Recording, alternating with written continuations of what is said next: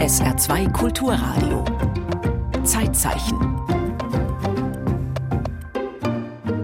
Stichtag heute 6. Februar 2019, der Todestag von Rudi Assauer, deutscher Fußballspieler und Manager. Rudolf Assauer war eine prägende Figur der Bundesliga. Er rauchte 27 Euro teure Zigarren. Das ist ja nur ein Paffen und nicht ein Inhalieren. Seine Ehefrauen und Freundinnen, wie Simone Tomalla, nannte er Lebensabschnitt Teilzeitgefährtinnen. Im Haushalt kannte er sich nicht aus. Soll ich Rudi Assauer nach dem 15-Stunden-Tag bitten, den Mülleimer rauszubringen? Also ich glaube, das kann ich nicht bringen. Und unabhängig davon, er könnte es nicht, er wüsste ja nicht mal, wo er steht. Er kleidete sich elegant, konnte selbstgerecht sein, launisch und unverschämt. Er handelte konsequent, war ein Malocher und Macher. Assauer galt nicht als rhetorisch geschliffener Redner, aber als ein Virtuose im Umgang mit der bildreichen Sprache der Straße. Am Ende sage ich immer, wenn der Schnee geschmolzen ist, dann siehst du, wo die Kacke ist.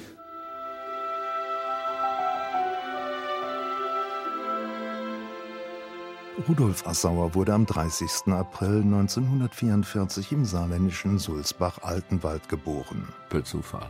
Evakuierung meiner Mutter, Kriegsende.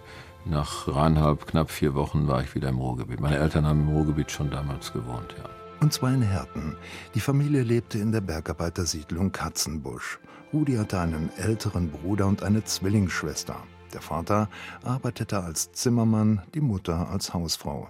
Die Schule war nicht sein Ding. Seine Schwester Karin. Er ist nach Hause gekommen, hat den Tornister in die Ecke gestellt und dann hat er schnell was gegessen und dann war er weg. Ne? Zum Fußballspielen mit den Jungs aus der Nachbarschaft. Hausaufgaben habe ich in der Regel nicht gemacht, weil meine Zwillingsschwester ja in die gleiche Klasse ging. Und die habe ich dann abends schnell abgeschrieben und damit hat es sich gehabt und es ging ganz gut. Eigentlich wollte der kleine Rudi Förster oder Pilot werden. Daraus wurde nichts. Mit 14 also von der Volksschule runter, Lehre als Stauberschlosser, jeden Morgen um 7 Uhr Arbeitsbeginn. Ich musste von Herten Süd nach Herten Nord mit dem Fahrrad fahren. Mit dem Fahrrad war er schon als kleiner Junge unterwegs. Ich bin ja dann halt mit dem Fahrrad am Kanal lang gefahren zum FC Schalke 04 weil mich einfach der Fußball interessiert hat. Neben seiner Lehre spielte Assauer für die Spielvereinigung Herten, damals zweite Liga West. Sein Monatsgehalt als Fußballer 50 Mark.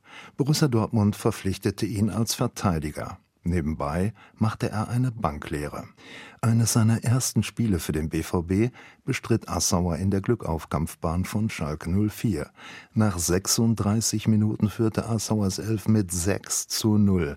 Der Verein zeigte sich spendabel. Das war für mich auch was völlig Neues, dass dann in der Halbzeit einmal stand da Sekt mittendrin. Da hat jeder ein Sektchen getrunken, schon auf den Sieg. Und du musstest noch 45 Minuten spielen. Entstand 2 zu 6.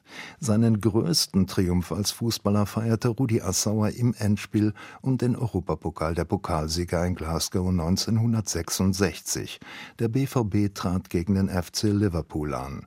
Assauer war mit 22 Jahren der jüngste Spieler auf dem Platz. Borussia Dortmund gewinnt den Europapokal. Mit 2 zu 1 nach Verlängerung. Es war die erste deutsche Vereinsmannschaft, die einen Europapokal gewann.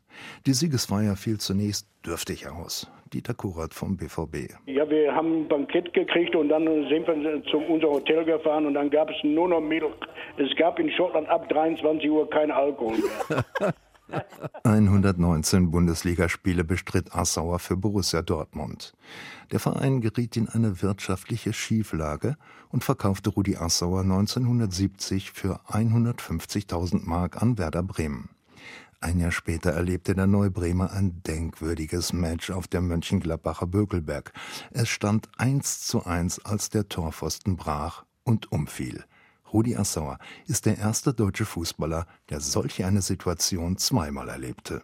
Da war mir klar, weil ich den Torpfostenbruch vorher in Herten hatte, wusste ich also die Regeln und die Statuten. Seine Mitspieler versuchten, das Tor aufzustellen. Ich habe versucht, meinen Mitspielern zu erklären, dass sie das sein lassen sollen. Man musste eine halbe Stunde nach dem Reglement ein Ersatztor stellen. Und das wusste ich von Härtner Zeit her und die anderen wussten das nicht. Und wir kriegen die Punkte. Genauso kam es. Der DFB entschied, dass das Spiel mit 0 zu 2 für Bremen gewertet wird. 188 Spiele bestritt Assauer für Werder.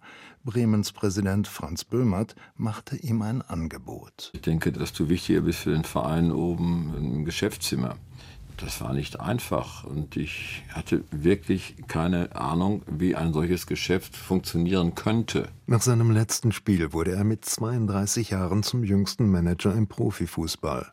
Er musste sich alles selbst beibringen. 1979 bot ihm Bayern München einen Vertrag an. Er lehnte ab. Bayern verpflichtete Uli Hoeneß. Dann buhlte Schalke 04 um Assauer und er war stark daran interessiert, für den Gelsenkirchener Club zu arbeiten. 1981 wurde Assauer Manager von Schalke 04. Der Verein galt damals als ein Chaos- und Schuldenclub. Die Glückaufkampfbahn musste für 850.000 Mark an die Stadt Gelsenkirchen veräußert werden. Zweimal stieg Schalke in der Ära Assauer in die zweite Liga ab.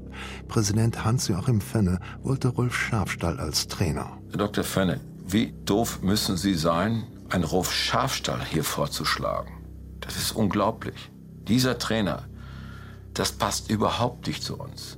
Das passt hinten und vorne nicht. Das ist eine Katastrophe. Da mache ich nicht mit. Der neue Trainer verbannte den Manager aus dem Trainingslager. Das Verhältnis zwischen Präsident Fenne und Assauer kühlte merklich ab. Es gab halt einen Machtkampf zwischen dem Präsidenten und mir.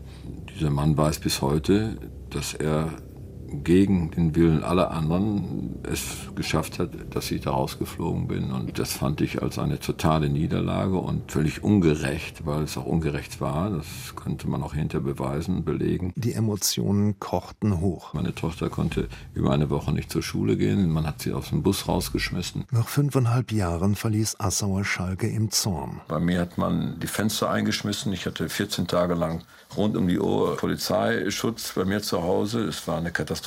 Danach arbeitete er vier Jahre lang im Immobilienbereich. 1990 wurde er Manager beim Zweitligisten VfB Oldenburg.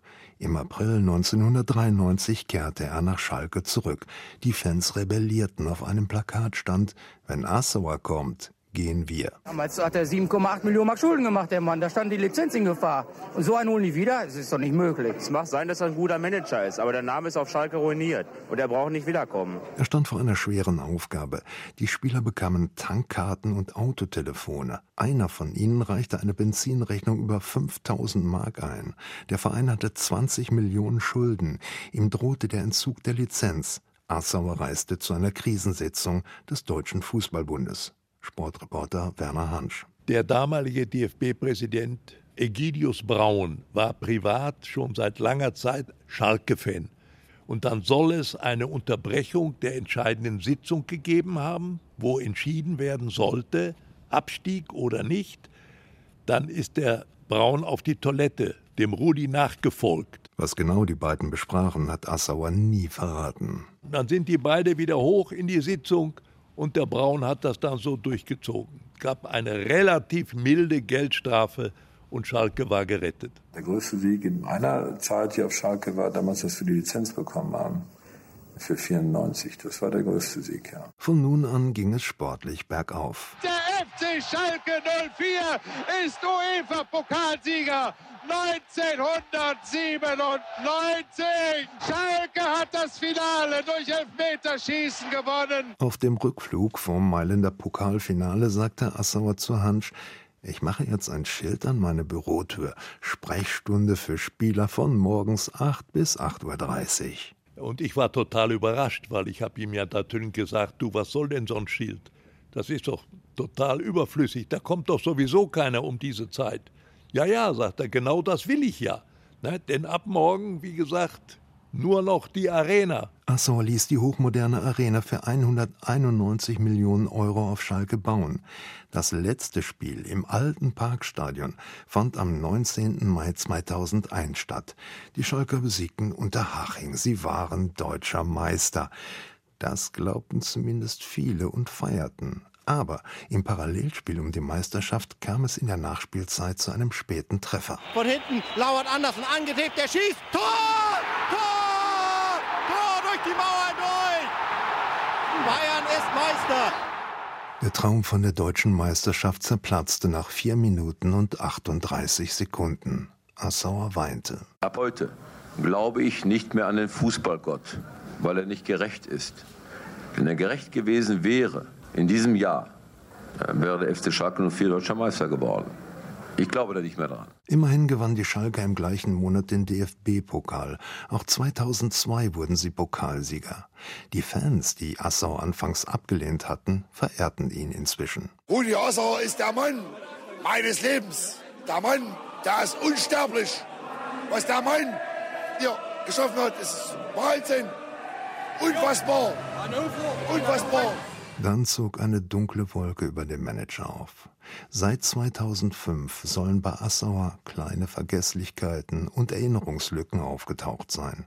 Angeblich hielt er Absprachen nicht ein, vergaß Termine und Namen. Gerüchte tauchten auf, dass er zu viel trinkt.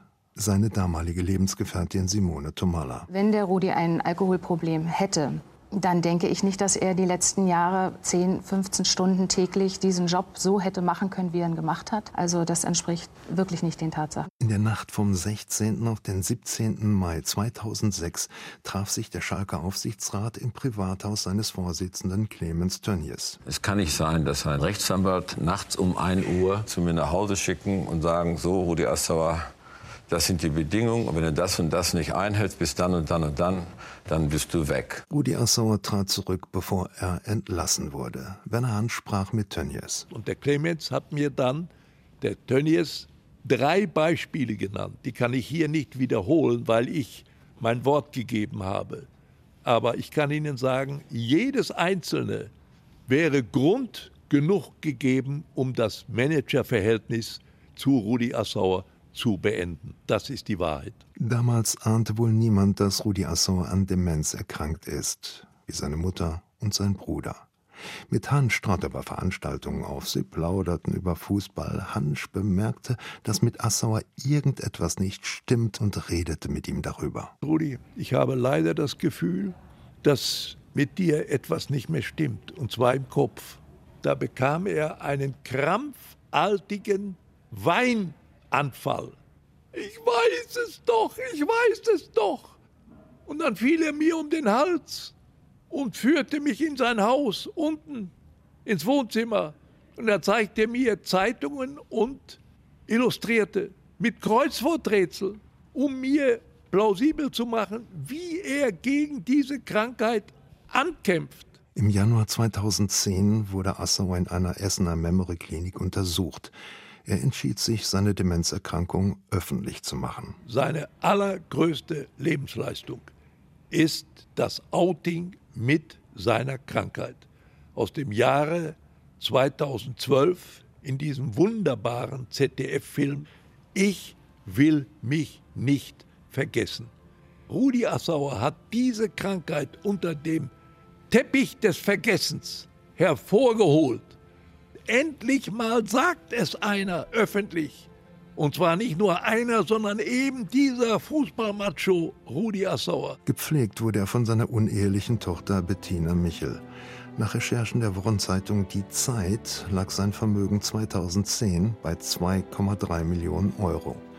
Als Rudi Assauer am 6. Februar 2019 an einer Lungenentzündung starb, war von dem Geld fast nichts mehr da. Ich kenne den Autor, Dr. Stefan Willicke, der hat sehr gründlich recherchiert und ist zu dem Ergebnis gekommen, Rudi Assauer wurde ausgebeutet. Das Ende einer sehr traurigen Geschichte. Rudi Assauer ist eine Schalker Ikone. Er hat einen Platz in der Ehrenkabine bekommen, der Ruhmeshalle von Schalke 04. Trotz aller Widrigkeiten blickte er zufrieden auf sein Leben. Weil ich eine sehr, sehr schöne Zeit hatte, die ich mit keinem Menschen auf dieser Welt tauschen möchte. Im Zeitzeichen erinnerte Detlef Wulke an den Fußballspieler und Manager Rudi Assauer, der am 6. Februar 2019 gestorben ist.